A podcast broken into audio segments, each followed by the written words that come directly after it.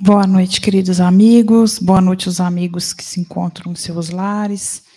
Nosso abraço fraterno de toda a equipe da Casa de Kardec.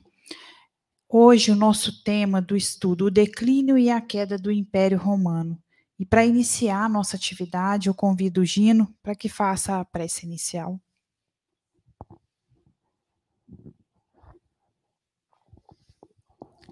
Amado Mestre Jesus e toda a espiritualidade que nos ampara e que nos sustenta durante esta tarefa e durante as nossas atividades na casa, com o coração cheio de agradecimentos, pedimos a permissão para iniciarmos essa etapa de estudo para que possamos depreender tudo o que aqui for falado e for debatido, que possamos aprender tudo que seja necessário para, nossa, para o nosso crescimento, para a nossa caminhada evolutiva. Se conosco, Mestre Jesus. Continue a nos abençoar e a nos amparar hoje, agora e sempre. Assim seja.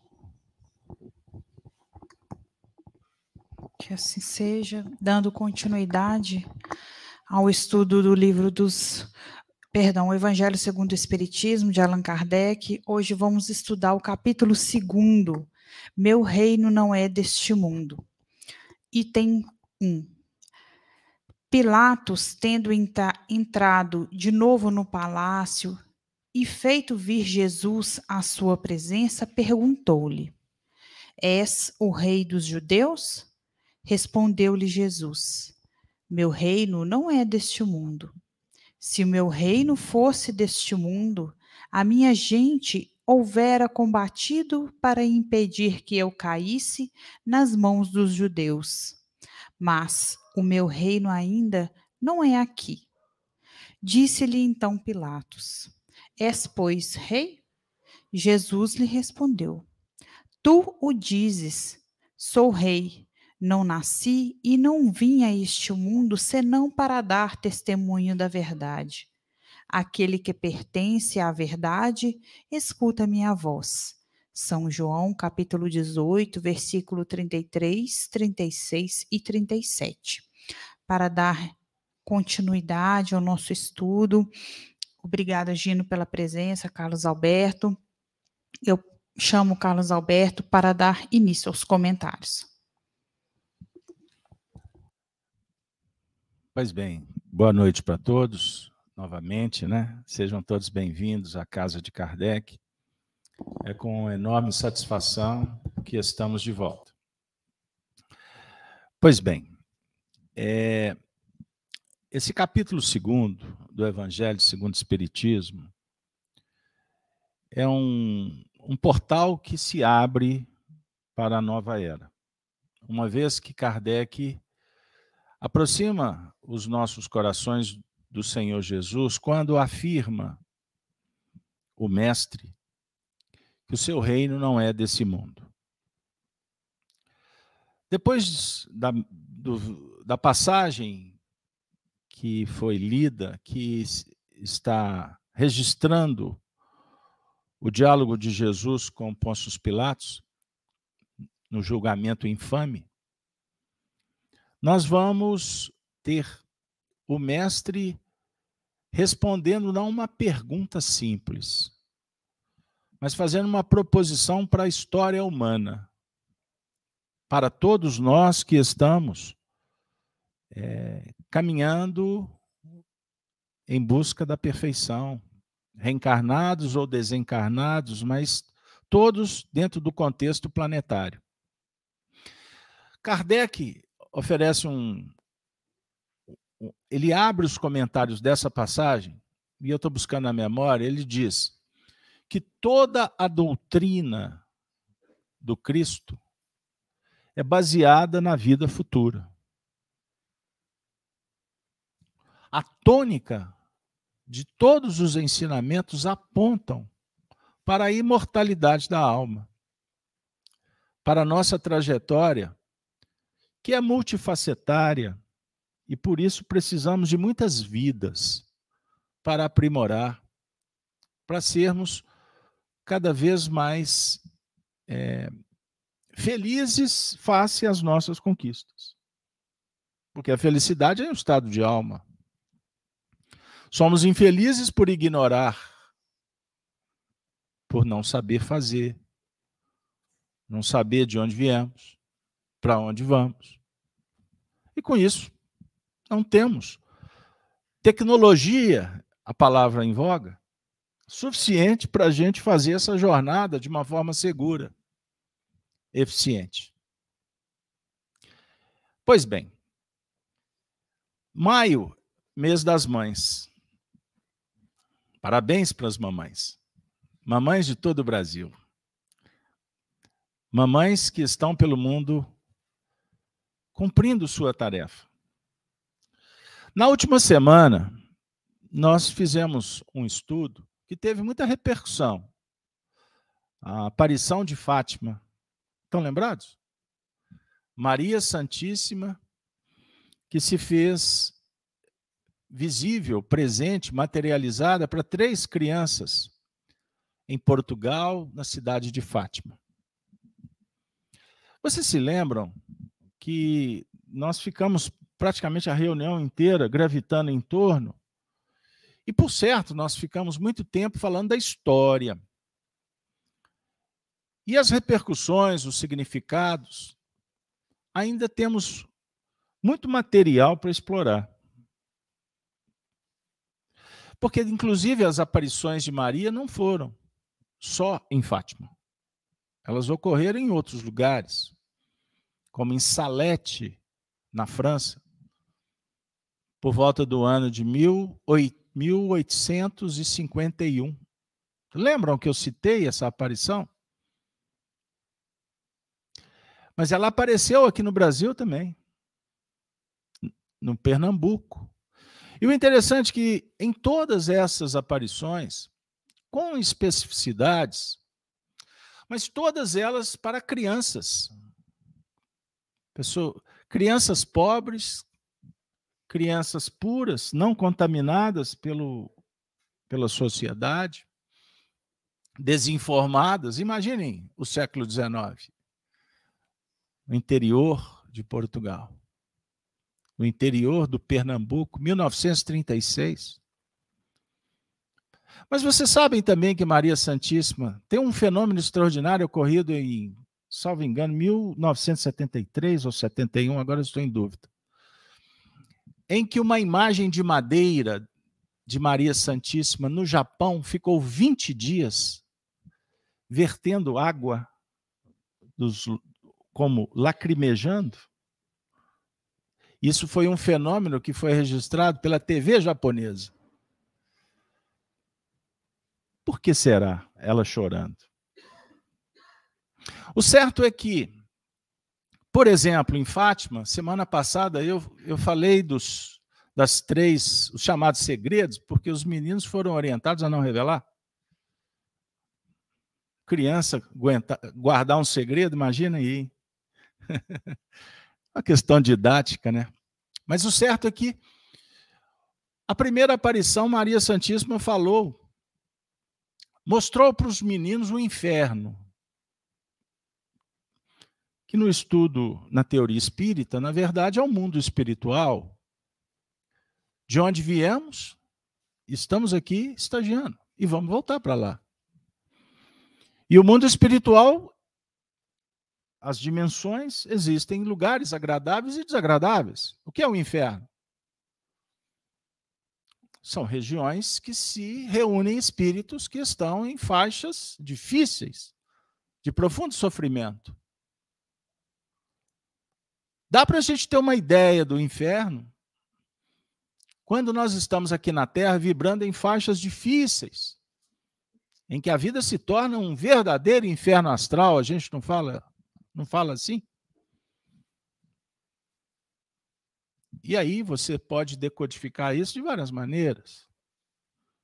No mundo materialista, que nós somos convidados a viver gozando, curtindo privilégios, com um diálogo que tudo isso tem a ver com a liberdade que nós temos.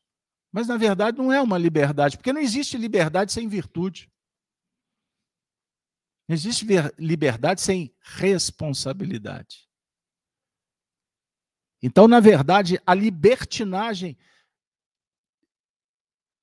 é um, é um mecanismo que mais aprisiona o homem. Entenderam? Então, a libertinagem, se você coloca o pé, você já está preso. Você já começa a sofrer as consequências. Você já está matriculado, vinculado, cúmplice à imperfeição. Faça alguma coisa que você sabe que não é boa, ou seja, errada. Só de praticar o erro consciente, você já está algemado na própria concupiscência. Já é um inferno. Uma vida com um preço que pagamos, que muitas vezes é duro, preço alto, caro. É o inferno. O arrependimento, a culpa. Imagine um indivíduo quando no mundo espiritual se depara com uma vida que foi jogada fora, oportunidades em que desprezamos. Imagine uma mãe no mundo espiritual entendendo que ela brincou de ser mãe. Que ela foi responsável pela desagregação da própria família, dos filhos. É uma situação agradável? Estou falando uma mãe, eu apertei talvez o parafuso em demasia. Não é assim quando a gente comete um erro complexo durante o dia, você dorme com a consciência difícil, culpada, doída, aquela dor doída. Então, o que é o inferno que Maria Santíssima anunciou para aqueles garotos em Fátima? E alertando para que os homens tomassem cuidado, porque caminhávamos para isso, para lá. Porque lá, na verdade, é aqui. O inferno está aqui. O céu está aqui, conforme o seu comportamento. O segundo, a segunda revelação, depois que as crianças ficaram aturdidas, ela disse: havia um sofrimento. Estávamos ali, estávamos ali em 1918. Era o último ano da, da Primeira Guerra Mundial, que foi uma guerra promovida com a desculpa que aquela guerra ia acabar com todas as guerras. Era só o início. Era 1918. E ela anuncia para os garotos avisarem que a guerra estava acabando. Só que aí veio um problema. Maria Santíssima disse que se os homens não se convertessem, ou seja, se os homens não repensassem e se redirecionassem, viria uma guerra pior. E ela avisa que haveriam sinais nos céus. Eu, nós vamos voltar a esse tema em outro dia. Eu vou esquadrinhar fenômenos que ocorreram, fenômenos naturais, mas foram previstos fenômenos que aconteceram em 1936 foram previstos em 1918. E logo dois anos depois explode a Segunda Guerra Mundial. E ela avisa, inclusive, que se a Rússia não se convertesse ao Evangelho, isso é simbólico, tá, gente? Não é uma nação que se converte, é um projeto que podemos abraçar. A Rússia iria espalhar o erro pela, pela humanidade e haveria muitas guerras. A Europa seria assolada. Nós estamos 100 anos depois. E o que, que nós assistimos em toda a história do século XX? Então, a Rússia representa muitas coisas que vocês podem concluir. Muitas coisas. Eu não preciso de falar. Aliás, posso ser até censurado. Porque vivemos o tempo da censura. Imaginem isso. Mas tem um detalhe um terceiro segredo, uma terceira revelação, que seria muito pior. Aí a gente. Só que foi avisado para que ela, essa revelação só fosse é, contada para o mundo em 1960. Por que 1960? O que, que aconteceu no mundo pós-guerra mundial? O que, que acontecia naquele período? Movimentos da revolução sexual, cultural, midiática, cinema, música. Para onde que a humanidade estava caminhando? Degeneração. Basta você olhar para a história, como tudo foi piorando de lá para cá. Em 1973, Maria Santíssima se, se revela no Japão, ou seja, num país que estava fora do mundo ocidental. Por que lá? Será que o Ocidente não deu atenção? E por que, que o Ocidente não deu atenção? Essa mensagem ela se, ela se tornou um grande incômodo até para os religiosos do Vaticano. Criou uma celeuma. Relativizaram. Muitos aceitaram, mas não tiveram coragem de enfrentar os sistemas. Entendam isso. Na aparição aqui no Brasil, em 36, no Pernambuco, foi dito a mesma coisa inclusive que o comunismo iria ser espalhado pelo Brasil. O que é o comunismo? A representação do materialismo, que se ramificou em todos os setores da sociedade, com diversos nomes, com diversas. multifacetário. Multifacetário.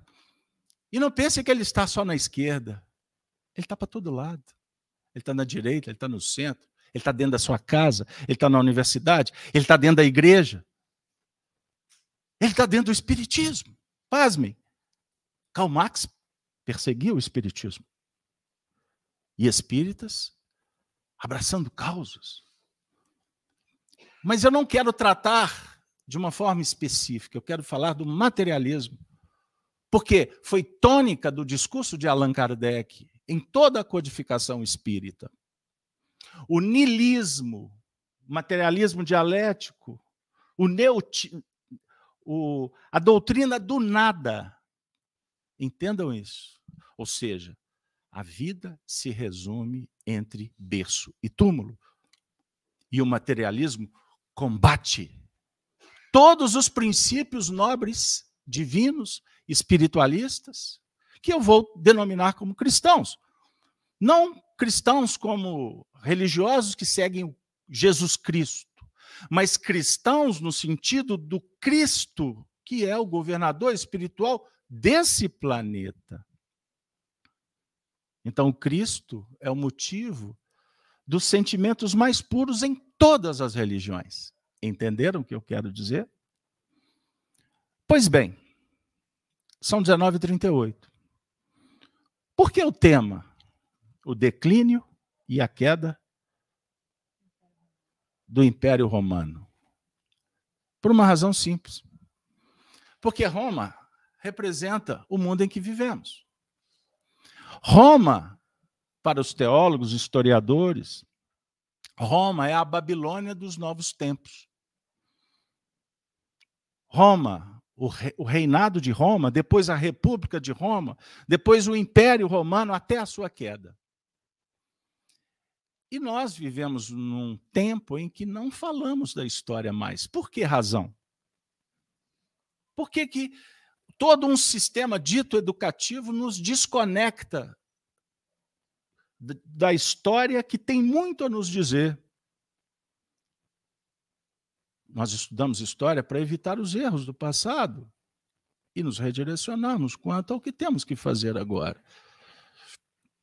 Então, Roma representa toda a nossa estrutura social, econômica, jurídica.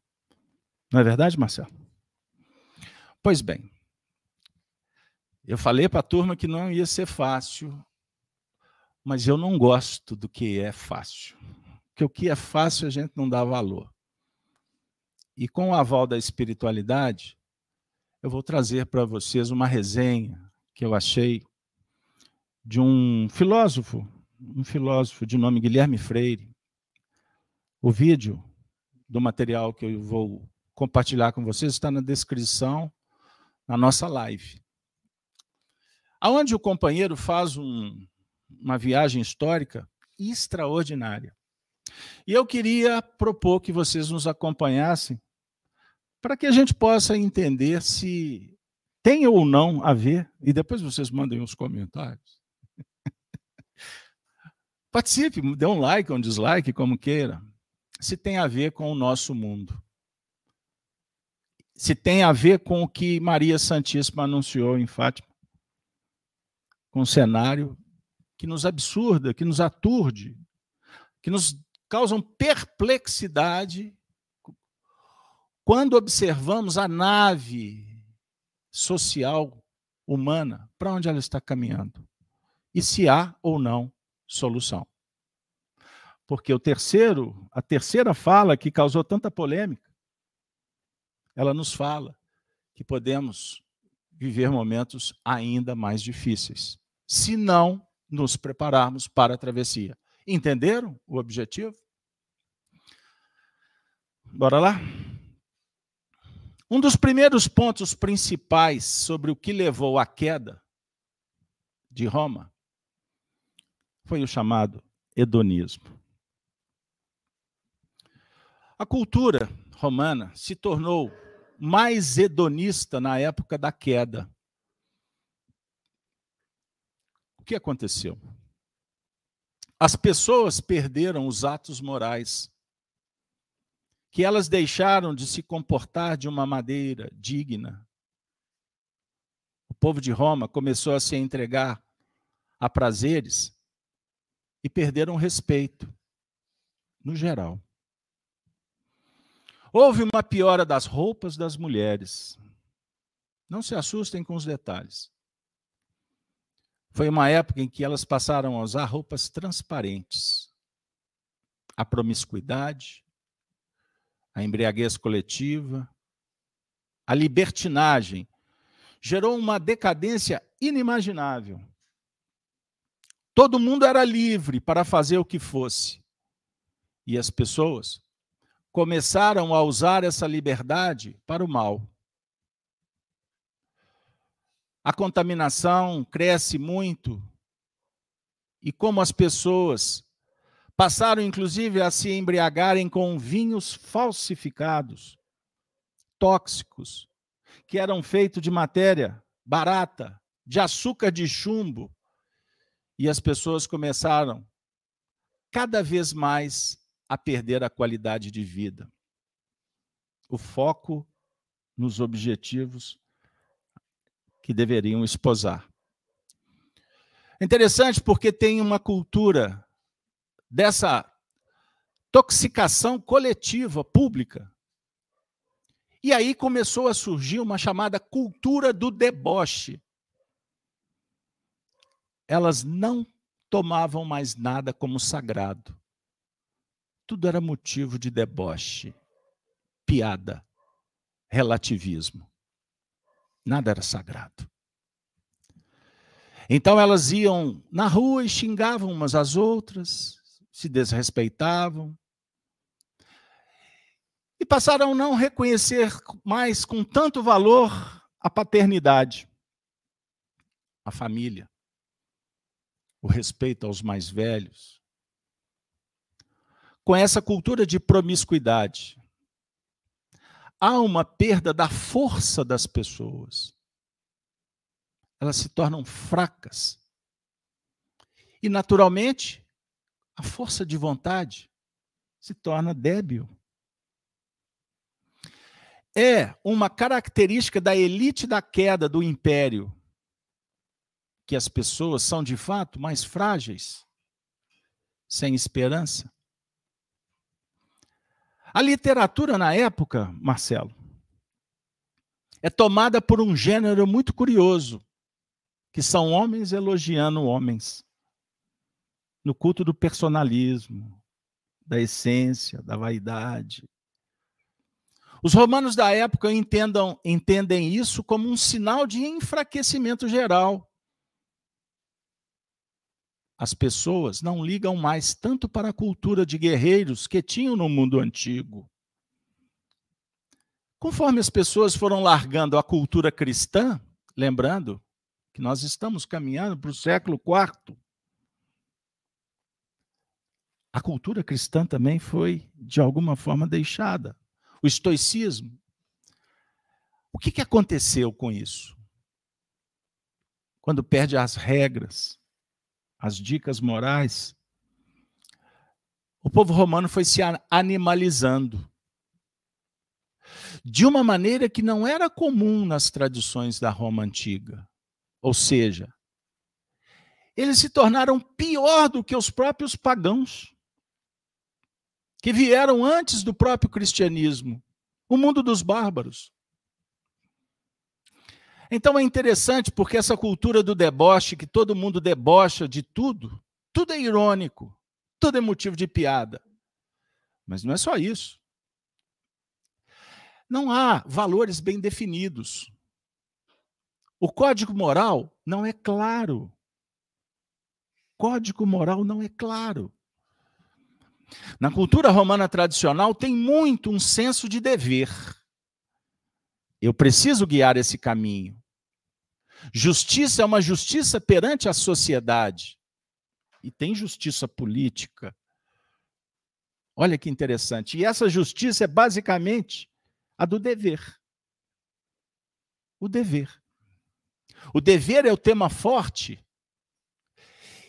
e lembrando que eles valorizavam o exército. Esse detalhe, Gino, que nós discutimos há pouco tempo. São coisas que nós vemos que os romanos valorizaram muito. Por isso, o exército romano se tornou o mais poderoso do mundo. Não só na força, nas estratégias, mas na coragem e no devotamento aos princípios que eles esposavam. Eles não lutavam apenas por lutar, eles lutavam por Roma. Eles não lutavam por dinheiro, eles lutavam pelos princípios. Agora, nesse período de, do declínio, o que, que aconteceu? Você chega a ter imperadores que, na verdade, não conseguem lutar que, na verdade, os militares em volta deles é que governam. Fracos generais. O imperador, ele não tem nenhuma experiência de guerra. Um teocrata, né? Não tem, não sabe. Que nem tem uma formação intelectual tão grande. Imagine um imperador que não tem uma formação intelectual, que não é culto, como ele vai ser imperador? Roma em declínio? Assistimos tudo isso. Então a decadência moral chega na alta cúpula. Muitas das pessoas da elite vivem numa cultura de festas, show, business, cultura de massa, do entretenimento. Vocês já viram algo parecido? Vivem numa cultura basicamente de prazeres cada vez mais afetados. O que é um prazer afetado? Cada vez mais adrenalina, cada vez mais paixão, cada vez mais. Entendam isso. Então a cultura romana entra nisso. Prestem atenção. A liderança é frágil. A moral piora. Interessante, conforme a moral piora, as pessoas ficam mais fracas, sem esperanças. Segundo ponto, que é muito forte da queda do Império Romano, que decorre desse primeiro. Há uma rejeição da cultura militar. Rejeição da cultura militar. Carlos Alberto, mas por quê? Como foi construído como uma cultura em que a ascensão política e social era dada pelo exército, e as pessoas não querem mais saber do exército, elas não ligam mais tanto para a defesa. O resultado disso é que elas começam a recrutar pessoas estrangeiras para ocupar os postos militares. O que, que significa isso? Os bravos soldados romanos que lutavam por Roma estão sendo substituídos por estrangeiros. O estrangeiro não luta por Roma. O estrangeiro não luta pela família. Não luta pelas suas terras. Não luta pelos seus princípios. São estrangeiros. Os oficiais se tornam corruptos. Barbarização do exército, meu caro amigo Marcelo. Que é exatamente o exército tomado por esses estrangeiros. Aí você pergunta: qual é o problema? Eles começam a importar pessoas que não têm os valores de Roma, que não ligam para as mesmas coisas que os romanos valorizam. Então, essas pessoas, por vezes, inclusive, odeiam os valores romanos. Seria o mesmo que eu sou um soldado do exército brasileiro que odeio a cultura, o povo, a terra do Brasil. Seria o mesmo. Não querem cuidar tanto de Roma. Por isso que a gente fala das invasões bárbaras. Ou seja, quando ouvimos que Roma foi invadida por bárbaros, a gente logo já imagina aquela imagem dos bárbaros passando por cima dos portões, dos muros, atravessando o Rubicão, destruindo toda a cidade. Isso estava acontecendo internamente para ter as consequências do que vem do externo, pois o exército foi fragilizado, não tem soberania, entreguem tudo de Roma para todos, para que façam o que querem fazer de Roma. Na verdade, não é que entram exércitos de fora, reflitam isso. Eles começam a importar um monte de estrangeiros que não ligam, que não dão valor. Não é que eles eram bárbaros, na acepção da palavra, totalmente sem cultura ou completamente violentos. Embora os romanos os acusem de várias coisas, é uma narrativa. A maior questão é que eles não têm os mesmos valores de Roma. Perceberam?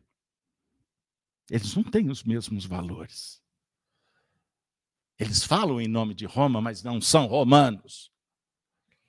Então, os romanos, como eles não têm mais aquela vitalidade cultural, prestem atenção, nós estamos falando de cultura. Eles não ligam mais tanto em barrar a entrada desses estrangeiros. Casa da mãe Joana, podem tomar posse. Eles ocupam os cargos, eles tomam os encargos, distribuem a revelia como querem, cheio de privilégios, que Roma se dane. Na Roma antiga, isso nunca aconteceria. Em Roma antiga, o exército era a instituição mais importante. O exército era prioritário. E quem tinha que entrar no exército era só as pessoas grandes para crescer no exército ou e precisava ser uma pessoa muito importante, muito diferente. Não era qualquer um que entrava para defender Roma. Estão vendo o alcance do que eu estou trazendo como história? A ideia é que a pessoa iria ascender com a experiência militar e, quem sabe, atingir o posto de general. Mas na Roma em queda, isso não era prioridade. Qualquer um podia ser um general. E eu não sei se na época tinha aposentadoria para futuras gerações dos generais. Os romanos, portanto, aí é um detalhe que a gente vai chamar a atenção. Tinha um pouco a impressão de que era simplesmente uma corrupção do exército, mas não é isso. As pessoas não estão ligando. Então, que os insetos, as baratas, os ratos tomem posse. Não é que o exército está ficando fraco só por uma questão econômica, que, aliás, tira as verbas. É que as pessoas já não achavam tão importante assim a lei e a ordem. Lei e ordem. Perderam valor. Afinal, tinha um monte de filhos da elite que queriam apenas gozar a vida e ir para os prostíbulos. Então, como os filhos da elite não ligavam para nada, eles também não queriam saber nada do exército, nada do, do militar. Não estavam preocupados em defender. Eles não pensavam no futuro. Eles não imaginavam que Roma estava sendo invadida por bárbaros, debaixo das próprias barbas. Aí, Marcelo, Denise, vem um detalhe interessante. Eles pararam de guerrear guerras externas. Não tinha mais objetivo. Eles passaram a guerrear só guerras internas. O que são guerras internas? O pessoal quer saquear os bens que não lhes pertencem, pegar um pedaço para eles, invadir terras de terceiros, espoliar, negociar daqueles jeitos mais estranhos. Então a guerra se torna ideológica, o interesse imediatista, e não tem mais exército, inclusive, para proteger Roma. Nós podemos fazer o que queremos fazer.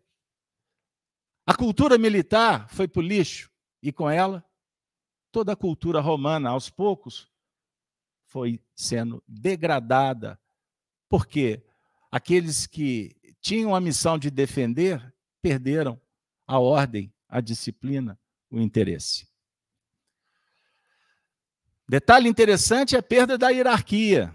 O próprio exército já não liga mais tanto para a hierarquia, que é uma característica muito interessante. Porque quando não tem hierarquia, a sociedade caminha para o precipício. É queda natural. Porque a desordem se instaura. Perde a força. Qualquer instituição. A começar pela família. A começar pelos pais, que vão perdendo força, pois são desafiados pelos bárbaros, que se infiltram, pelos religiosos, que abraçam causas ideológicas e destroem os patrimônios milenares. Perde a força. Vocês estão entendendo? As histórias de todos os impérios que caíram falam, contam, narram a mesma causa e o mesmo efeito. Quando se instaura o caos, que aliás, diga-se de passagem, na queda do império, o próprio império usava a artimanha do caos. Estabelece o caos para que Roma tome a direção como salvadora. Ela fez muito isso nesse período de muitas conspurcações. Então saibam que o caos interessa. Sempre interessou as forças dominadoras. Gente, eu tinha pedido licença para os meus amigos de bancada, de mesa, porque eu não podia deixar de trazer detalhes dessa resenha, desse texto. De tão rico, de tão atual, de tão didático, que fala com o nosso momento histórico e nos aponta para onde estamos caminhando. Mas dentro desse cenário da queda dos Césares, surge uma pessoa, um vulto, um vulto muito especial ele emerge da cultura cristã. Que não podemos esquecer que enquanto Roma estava em queda, a mensagem do Cristo começava a ganhar uma certa projeção. Tanto é verdade que Roma, quando se viu naquela situação de declínio, de, de degeneração, ela acabou, num ato de Constantino, abraçando com o cristianismo, como o cristianismo sendo uma mola que pudesse projetar Roma para que Roma realmente deixasse de existir. E dentro desse cenário, no século IV, surge um grande vulto, conhecido por todos como Agostinho de Hipona, o Santo Agostinho. O que, que acontece?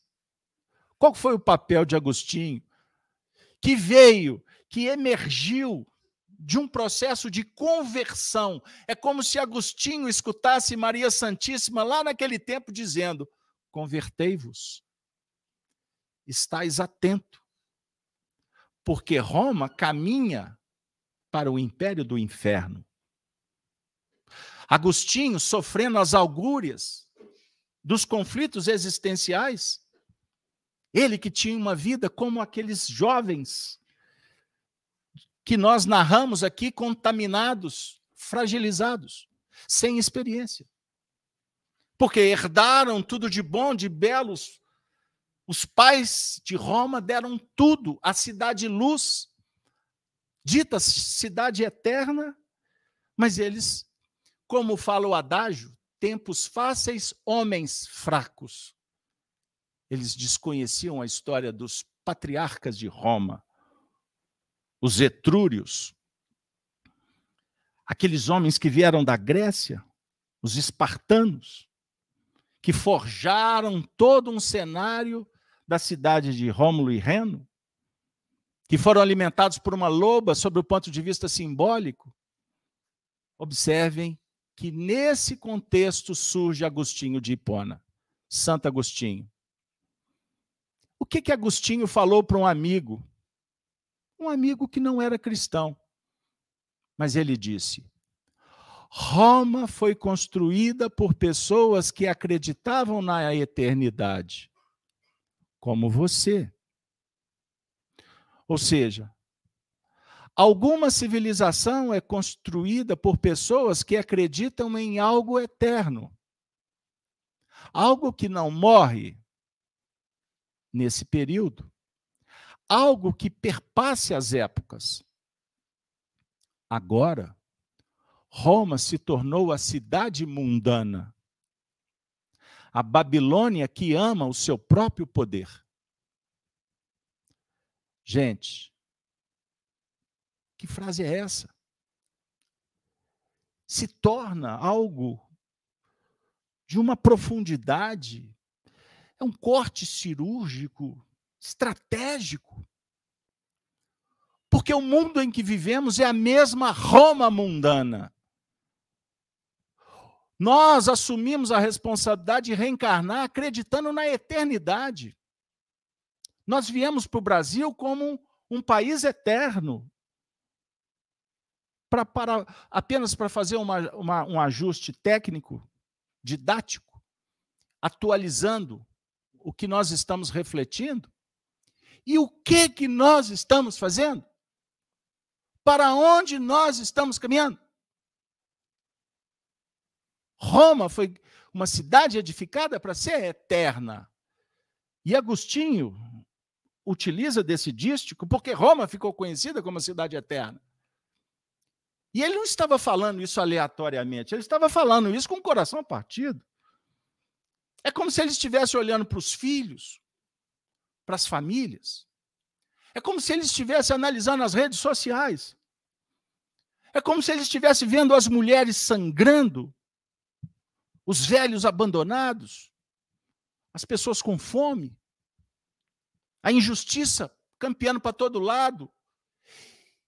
E aqueles que deveriam ser os militares fortes, os políticos honestos, justos, na verdade só usam só usam a circunstância para continuar nessa Roma em busca do poder. Ambiciosos, gananciosos, corruptos, mentirosos, enganando milhões de pessoas, mentindo, mentindo toda hora. É como se Agostinho estivesse assistindo esse campeonato estranho em que as pessoas se matam o tempo todo, difamando, acusando, removendo, lacrando. Ninguém tem direito de falar se não estiver falando como o seu viés ideológico. É como se ele estivesse vendo as pessoas se matando. Nunca a humanidade teve um índice tão alto de suicídio, de depressão. Porque os valores morais foram julgados no lixo. A ordem, a lei. Aí Agostinho simplesmente lamenta, critica. Ele vai para a rede social fazer uma bagunça. Ele vai debater com ideólogos que não conseguem enxergar um palmo na frente do nariz? Presos nos seus pontos de vista? Então não gaste tempo com quem pensa diferente no mundo atual. Porque você está perdendo tempo. Ele não, ele não estava interessado nesse tema. Agostinho entendeu o que o Cristo veio fazer na terra. Ele começou a pensar assim: o meu Deus, o Deus de Abraão, Isaac e Jacó, que nos enviou Jesus Cristo, Salvador, a ressurreição, a vida, prometeu que o mundo iria se converter. Mesmo diante de todas as augúrias, de todas as guerras, de toda a, des... a insensatez, a mentira do dragão, mesmo diante disso, o mundo vai se regenerar. Então, ele observa que ao invés de perder tempo com o que não valia a pena, ele deveria dar atenção para preparar uma nova era, para cuidar daquelas vítimas de um sistema materialista que, como eu disse, prega virtude, prega justiça social, mas é um sistema injusto, falido e que está com os dias contados. Ele sabia que era uma questão de tempo Roma deixar de existir. Quem sabe ele olhava no painel profético, vendo turistas do século XX indo visitar as ruínas do Coliseu ou do Capitólio. Quem sabe? Entendam isso ele faz uma frase extraordinária: os que se dizem oprimidos buscam o poder para oprimir aqueles que os oprimiram no passado. Quer que repete? Para vocês entenderem quem são os revolucionários que atravessaram o Rubicão? Como os generais que queriam só o poder, Júlio César. Por exemplo, Marco Antônio, como fez Lépito, aqueles generais como Crasso, Clódio, Pompeu, esses líderes que guiam as nações irreverentes, tiranos, como foi Adolf Hitler, Mussolini, Lenin, Stalin. Posso ficar por aqui? Todos os tiranos da história pensaram apenas no próprio umbigo. Eles se diziam oprimidos. Júlio César falou que foi oprimido. Napoleão falou que foi oprimido. Adolf Hitler disse que foi oprimido. Eles buscaram o poder, na verdade, para oprimir os que os oprimiram no passado, portanto, vingança. Perceberam? Agostinho volta os olhos para os oprimidos, mas os oprimidos, verdadeiramente oprimidos. Ele foi buscar os sofredores. Ele viu que aquelas pessoas precisavam de uma cultura nobre, precisavam de cristianismo, eles precisavam de amor, eles precisavam de moral, eles precisavam de religião, eles precisavam de amizade, eles precisavam de alimento. Então, Agostinho começa, naquele período, em meio ao declínio e à queda de Roma, começar a planejar, junto com um secto de espíritos, por certo, tentando verbalizar, corporificar a mensagem do Evangelho para preparar o mundo para o grande futuro. E vejam, passado 17 séculos. É isso que nós gostaríamos de ter atingido, é esse momento. 17 séculos. Em pleno século 21. Depois das aparições de Maria Santíssima, que, que, aonde ela veio chorando para crianças. Vamos imaginar essa cena? Por que, que Maria Santíssima se apresentou para aquelas crianças em pranto, lágrimas, vestida como uma rainha? Foi assim que os meninos enxergaram-a. Com uma coroa. Ela veio falar de qual reinado? Um reinado na terra? Ou, parafraseando Jesus quando disse que o meu reino não era desse mundo, e ela é a rainha do céu. E ela veio para ajudar. Ela veio, como Agostinho, interessada naqueles que realmente estavam se propondo a mudar. Aqueles que estavam na travessia debaixo de muito sofrimento, pressão, obsessão aqueles que, como nós outros, muitas vezes estamos sem referência. A verdade é essa, porque nós somos subproduto desse sistema babilônico.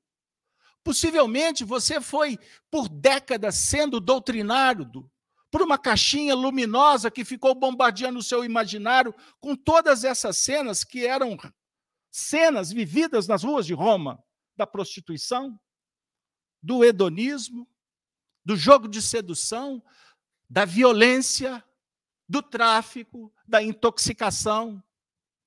Vocês já imaginaram quantas horas da nossa atual reencarnação nós ficamos olhando para o que nos emburreceu e nos tirou a oportunidade de pensar de uma forma diferente? Sabe qual foi o preço?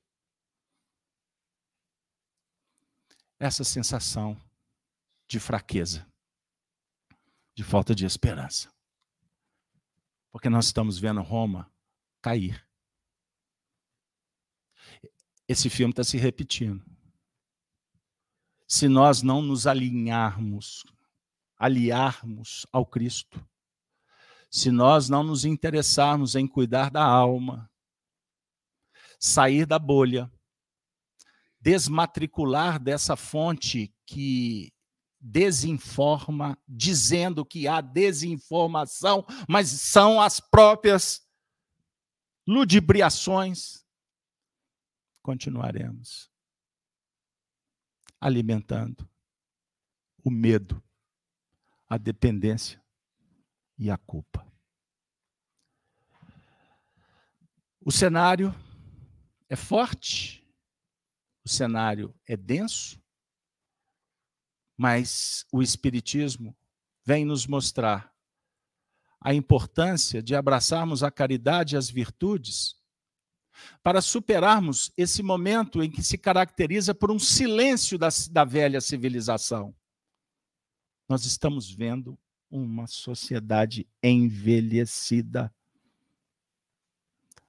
E nós precisamos de fazer com que filhos, os filhos, os frutos da nova era possam nascer, possam ter espaço, possam ter voz. Então não acreditem, não acreditem que a cidade eterna vai morrer. Porque o evangelho é para sempre. A mensagem do Cristo é dos mundos. E o sistema que estamos assistindo, que está esbravejando porque não quer perder o status quo, e por isso cada vez mais as coisas ficam intensas, as pressões estão acaixotantes. Não temeis, porque isso tem um prazo de validade, mesmo que tenhamos que assistir à intervenção divina através de fenômenos que escapam à nossa própria compreensão e não temos qualquer interesse em tentar interpretar o que há de vir. Sabe por quê? Porque nós temos uma tendência forte a errar. Nós temos que entender o que está acontecendo agora. E eu tenho que resolver o problema na minha casa. Eu tenho que cuidar do assunto que me importa, do meu controle, que é agora. Eu não controlo o passado. Eu não consigo mudar o roteiro. Eu não consigo evitar que Roma seja destruída. Como eu não consigo controlar o que vai acontecer amanhã. Mas eu tenho a responsabilidade de cuidar do que está nas minhas mãos, de divulgar e viver o bem, mesmo que eu sofra as injunções de um cenário, de um sistema que é cruel e que não vivemos numa era em que os amadores têm sobrevida. Nós precisamos de atravessar essa ventania, essa tempestade, por isso precisamos de alimento, recurso, tecnologia e paz no coração. Paz no coração nós só vamos ter se ouvirmos de verdade o que Maria Santíssima falou para aquelas crianças em Fátima. Viver o Evangelho de Jesus. Eu queria pedir uma contribuição rápida do Marcelo, do Gino e da Denise para a gente encaminhar para o final do trabalho. Muito obrigado, peço desculpa por ter me alongado, mas eu não podia deixar de trazer na íntegra essa resenha. Quem quiser na íntegra, acessem o vídeo que temos na descrição, a fonte, para vocês acompanharem com mais detalhes e com gente com muito mais competência do que eu. Essa questão da queda de Roma e do enfraquecimento dos valores é enfraquecimento mesmo, não há substituição de valores. Então, por exemplo, se nós enfraquecermos o cristianismo, a moral cristã, não vai vir outra para substituir.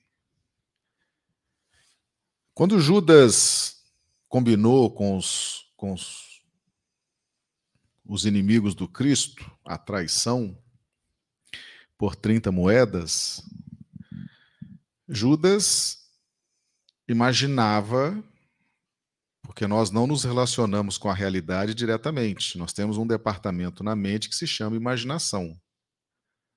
Então a gente lida com a realidade através da imaginação.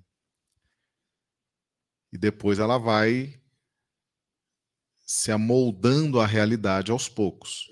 Então Judas imaginava uma, um projeto para Jesus, um Jesus revolucionário, queria desfazer a subjugação romana sobre Israel, iria projetar Israel, mesmo que ele fosse preso, mas Judas iria ser o grande intermediário e iria então negociar a libertação de Jesus e dizer a Jesus o que poderia ser feito, o que era politicamente correto, etc. Um delírio, né? Um delírio que provém da nossa imaginação. E quando Judas acerta com os inimigos do Cristo a traição por 30 moedas, ele, ele, ele cumpre a parte dele. Ele cumpre a parte dele. Só que quando Jesus é entregue, é traído e se entrega ao martírio, Judas vai cobrar lá de quem ele tinha feito o contrato. Ele falou: não, não era isso que eu queria, não era isso que eu tinha em mente, não era isso, não era isso. Aí eles disseram para ele: isso é problema seu acreditou porque quis, caiu porque quis. Então é assim que funciona a queda de Roma. Os valores são destruídos, mas não há substituição de valores. Fica todo mundo entregue às baratas, aos ratos, à própria sorte. Então essa pauta de hoje, ela se, se apresenta um tanto quanto interessante, porque assim como prometeram a Judas, projeção, fortuna, influência, substituindo a doutrina cristã. E depois, quando ele vai cobrar, quando ele se insurge contra os seus comparsas, eles dizem: esse é problema seu, se vira para lá, vai resolver seus problemas para lá. É isso que vai acontecer com todos nós, se a gente realmente. Roma ficou entregue às baratas. A sorte foi que a misericórdia do Cristo deu a Roma a oportunidade de ressurgir o império agora com o cristianismo. Aquilo foi um ato de misericórdia de Jesus.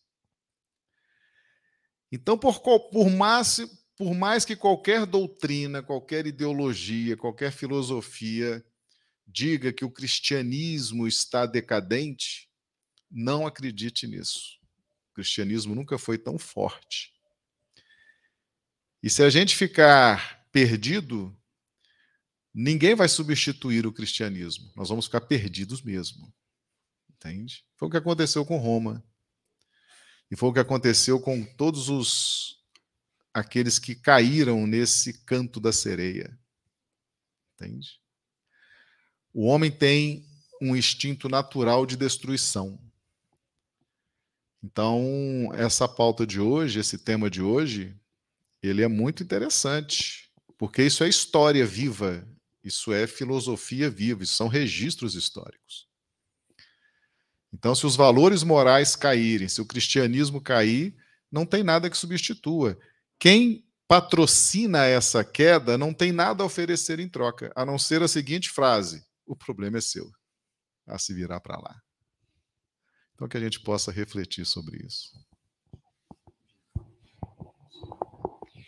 É, diante de tudo que foi dito, é, eu acho que não tem muita coisa para acrescentar, mas, no entanto, enfatizar um aspecto que o caso Alberto levantou aqui durante esse, esses últimos minutos, é, relativo àquele ditado oriental, né, falando que homens fortes criam tempos fáceis, né? Tempos fáceis criam homens fracos e homens fracos criam tempos difíceis, mas tempos difíceis criam homens fortes. Aí eu, eu acrescento, moralmente, né?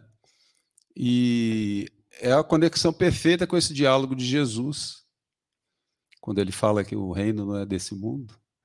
É um homem forte materialmente diante do homem forte moralmente, é, nos chamando, nos apontando, nos dirigindo para a fé no futuro. Então, apesar de todas as dificuldades, todos os desafios, a fé no futuro é fundamental.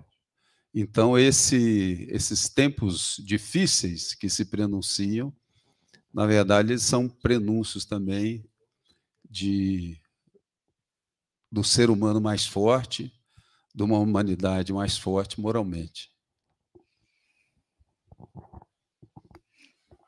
Nossa, que bacana que está aqui no chat, pessoal. É, muitos comentários com muitas reflexões. A Josélia citou várias é, passagens e descreveu suas opiniões diante do estudo, mas eu vou trazer em especial um comentário dela, que tem tudo a ver com. Todos os comentários né, estão dentro do estudo, mas esse aqui é especial. É, toda cultura em que se permite imiscuir por outras culturas sem fortalecer-se com em seus princípios e valores mais caros perder-se-á, como foi em Roma, mas tudo era o propósito de Deus. Passo para o Carlos Alberto. É, eu queria só fazer um, uma amarração histórica importante, ao nosso ver, porque quando Allan Kardec escreve a teoria do que caracteriza o mundo, esse instante de transição. Então, ele, orientado por Jesus e os Espíritos, trata como um projeto da regeneração. Então, regenerar é regerar, é gerar vida. Regeneração é recuperar. Isso é muito importante. A definir o seguinte: que enquanto Maria dialogava simbolicamente com todo mundo cristão, no mesmo período, comparando com Salete, né, que foi em 51, os espíritos se comunicavam com Allan Kardec, trazendo a doutrina do evangelho em novas bases, num diálogo que iria usar os recursos da ciência, a ciência sob o ponto de vista metafísico, ou seja, a comunicação dos espíritos, a mediunidade, num fenômeno comprobatório, testemunhal, vivo. Os imortais passaram a ter ambiente para trazerem suas experiências. Olha que extraordinário. E, ao mesmo tempo, Kardec fala que esse período de transição ele é marcado por uma efervescência de ideias. Aonde é, o mundo iria é, regurgitar muitas coisas do próprio passado para ser, ser re ressignificado, vamos dizer assim. E que haveria também uma mudança, uma seleção na própria ambiência terrena. Porque os mundos intercambiam. A história humana ela não está sendo escrita apenas aqui na Terra. Saibam disso. Esse é o diferencial espiritista. Porque quando, numa análise teológica, histórica, né, antropóloga, enfim, fica meio sem solução. Aí, aí. Então não pensem que a nossa mudança ela vai se dar a toque de caixa, por um processo mágico, espetacular. Não é assim. É todo um conjunto. São projetos individuais e coletivos que estão se harmonizando. Mas a alertiva é muito séria e gra é grave. Porque, entendam isso, quando a gente perde a referência do mundo espiritual, como disse o Marcelo, azar é nosso.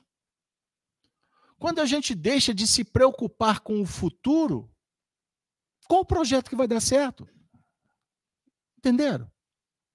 Então, o materialismo, quando trouxe o ceticismo, Deus não existe, Deus está morto, acabem com as religiões, persigam os padres. Veja o que acontece por aí. Igrejas sendo dilapidadas. Para o indivíduo fazer isso, significa o quê? Ele não tem referência nenhuma. Ele não sabe qual, a importância de um templo na vida dele. Então ele é teleguiado a uma marionete. Agora imaginem milhões de marionetes falando um monte de asneira porque não tiveram referência. Imaginem uma pessoa que passa numa existência sem especular a possibilidade do que vai acontecer pós-túmulo. A vida não tem sentido. Vocês entenderam? Então, quando eu citei na última semana o livro Mensageiros, a palestra de Telésforo, que foi um, um dos sacerdotes cristãos dos primeiros tempos, lá no mundo espiritual ele faz uma palestra, o André Luiz registra, o Chico Xavier psicografa, publica para nós em 1940. Nessa palestra, ele diz, em concordância com o que Kardec falou décadas anteriores, no século XIX, falando da regeneração, das mudanças. E ele diz assim: que aproximaria da Terra, ou seja, pelas vias da reencarnação ou por um contato direto em nível mediúnico, milhões de espíritos perversos, enfermos, criminosos. Está no texto. Então, quando Maria Santíssima, na revelação católica, fala que haveria um problema que nós teríamos que enfrentar, é lógico que todas essas revelações estão fazendo parte de um pacote só. Só não querer ver. E foi prenunciado. Eu vou trazer, não aqui, porque aqui não é, não temos espaço para isso. Eu vou fazer um vídeo ainda sobre a profecia do bosque. Centenas de médiuns na idade dos anos de 1700 e diante até os, o século XIX, na região da Alemanha, profetas anunciando o que aconteceria nos tempos que vivemos. É impressionante a descrição. Inclusive com, com etapas que chegaria nesse momento em que o que Jesus falou está se cumprindo. Então, todas essas profecias se tornam não particulares, universais. Entendam isso. Isso não é misticismo, não. Profecia é um estudo, é uma ciência. Só tem que se tomar cuidado com o falso profeta que está cheio por aí. Como em todos os setores, inclusive religiosos, até no Espiritismo. Nós não estamos fazendo nenhuma ilação aqui sem fundamento. Nós estamos usando recursos históricos para tentar alertá-los. Alertá-los. Que enquanto milhões de pessoas estão enfermas, literalmente enfermas mentais, existe um grupo de pessoas que estão tentando ter uma vida digna, estão buscando a espiritualidade independente da, da denominação religiosa, porque creem na imortalidade. Como vocês que vieram aqui, eu acredito que estão vindo aqui convictos de que quando a desencarnação chegar, vocês vão continuar a peregrinação do lado de lá. Bem-aventurado és tu, somos todos. O que não significa que só acreditar é suficiente. Cuidado. A maior parte da sociedade atual não acredita. Por isso tripudia. Qual é a destinação? Se eu não me preocupo com a moral. Não tem problema abortar. Não tem problema a eutanásia. Não tem problema você desrespeitar o seu pai. Não tem problema tripudiar em cima da família. Não tem problema tirar esperança. Não tem problema votar naquele representante que você sabe qual é a folha currícula, curricular. Não tem problema. Ele vai me beneficiar. Não tem problema. Os dirigentes que estão brincando de apertar mísseis, que estão tirando dinheiro que poderia estar indo para o hospital para fazer uma farra desse cenário político chamado teatro da tesoura, vocês acham que eles são adversários? Você tem certeza que eles são adversários? Ou eles só trocam de posição? Hoje sou eu, amanhã é você? E você se separando da família, brigando por aí, defendendo bandeira? Ignorância, isso é infantilidade. Para onde nós vamos? Emmanuel, para encerrar, na década de 40 começou a trazer essas mensagens através do Chico Xavier. E para o bom entendedor, para o pesquisador, para quem gosta de história, começa a identificar por que, que Emmanuel veio contar histórias da família romana. No livro Há Dois Mil Anos, ele fala da dissolução, da perda, da prostituição dos valores. Ele fala sobre a matrona, a matriarca romana. E na casa dele ele tinha uma, a sua esposa, Lívia. E ele era um homem de Estado a envergadura espiritual da esposa, ele estava a quilômetros, para não dizer anos-luz dela. Então, mesmo naquele cenário corrupto, dissoluto, tinham almas enviadas pelo Cristo. Eu não estou generalizando, e toda é burrice. Porque os missionários não precisam de número. Eles têm uma força poderosa para arrastar multidões. Se não fosse assim, Jesus com 12 homens não mudariam a história. E ele não foi nos palácios dizer que os políticos eram corruptos. Porque a corrupção por si só, é já, ela já se demonstra, ela já se revela. Basta você esperar um pouquinho que a história vai denunciar, como a história está denunciando o que nós fizemos. Como assim? Não existe bala perdida, amigo. A família num, que você está vivendo não é à toa. Você está colhendo o que você semeou. E está na hora da gente semear diferente. Por isso o Emmanuel falou assim: faz o evangelho em casa. Faz o culto uma vez por semana, reúne as pessoas, vamos orar por você, pela humanidade, pela família. Aprenda a dialogar, respeita seu pai, cuida da sua mãe, cuida da sua esposa. Você não é dono de pessoas, ninguém é dono de ninguém. Nós somos livres, somos educadores, somos educando. Faça a sua parte. Saia de casa, vai visitar o hospital. Atenda o pedinte lá na porta. Não selecione pessoas para você cuidar. Todos aqueles que baterem na sua porta, abra sua alma, o seu coração e sirva em nome do amor. Eis, prestem atenção no que eu vou dizer. Eis o manual de sobrevivência. Se não queremos sucumbir com Roma. Porque, como eu disse, espíritos, muitos, gente, não são poucos, não. Aos milhões estão sendo retirados do planeta. Estão tendo as últimas oportunidades. Os hospitais psiquiátricos, não é, minha filha? Estão sendo esvaziados. Eles estão vindo para a rua. Eles estão reencarnando nas casas. Não existe aí a política de liberar todos os criminosos para que estabeleça o caos? Eles vão chegar perto de vocês. E vocês não vão impedir que os homens façam isso, liberem as drogas, imponham essas pautas que cada vez mais desumanizam o ser humano. Você não vai controlar isso. Mas você está sendo preparado para essa travessia. Então ouça, porque a maioria das pessoas não estão prontas para ouvir, infelizmente, porque elas não querem ouvir.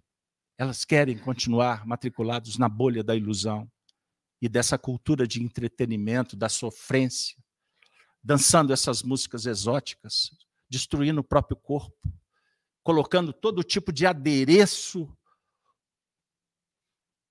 perdendo o senso do que realmente é o mais importante, o belo, a beleza da alma, a beleza do espírito. Não é beleza para se mostrar, é a beleza de saber viver. É uma arte extraordinária. Isso vai te trazer equilíbrio, saúde e paz. Rede social, usa para trabalho. Usa para mandar uma mensagem de bom dia e etc. E ponto. Vai ler um bom livro. Pratique a caridade. Vai conviver com família. Aproveite, porque amanhã Roma pode quedar. E os romanos também. Eu não tenho dúvida que Jesus está investindo em todos. Por isso você veio aqui. Por isso você está recebendo essa mensagem. Que Deus te dê paz, mas que Deus te dê coragem. Não tema os homens. Eles não podem jamais substituir o amor de Deus, que é bondade, justiça, perenidade, eternidade, excelsitude. Ave Cristo, de minha parte, Ave Cristo por parte dos nossos mentores, os cristãos dos primeiros tempos que nos visitam, esperançosos que vamos despertar, porque chegou a hora. Muito obrigado. Até a próxima, se Deus assim nos permitir. Obrigada, Beto, Marcelo, Gino. Obrigada, amigos, aos amigos que nos acompanharam pelos lares. Quanto ensinamento, quantas reflexões que cada um de nós possa no coração refletir. E estamos caminhando para o final do nosso estudo com o nosso coração firme de que nós não estamos sozinhos, estamos sendo amparados. Então vamos elevar o nosso pensamento a Jesus ir ao encontro do, que, do Cristo em nossos corações. Agradecê-lo por todo esse ensinamento, por estarmos aqui hoje. Até mesmo pelas dificuldades que nos auxilia a crescer, a melhorar. Obrigada, Jesus, por tudo. Que nós possamos ser um ponto de luz aonde estivermos. Que possamos aproveitar a oportunidade para fazer crescer em nós o teu reino. É o compromisso que nós firmamos conosco mesmo de fazer com que tua presença em nós surja nas nossas atitudes, nas nossas palavras, nos nossos pensamentos. Aos amigos espirituais, nosso agradecimento, porque estão sempre conosco, nos inspirando. E nos momentos em que nos sentimos fracos, assim como Cristo, nos acolhem, nos inspiram, e nos fortalece. Que assim seja. Amigos, bom retorno para os lares, que possamos retornar melhor do que aqui chegamos. Até semana que vem, muita paz e luz.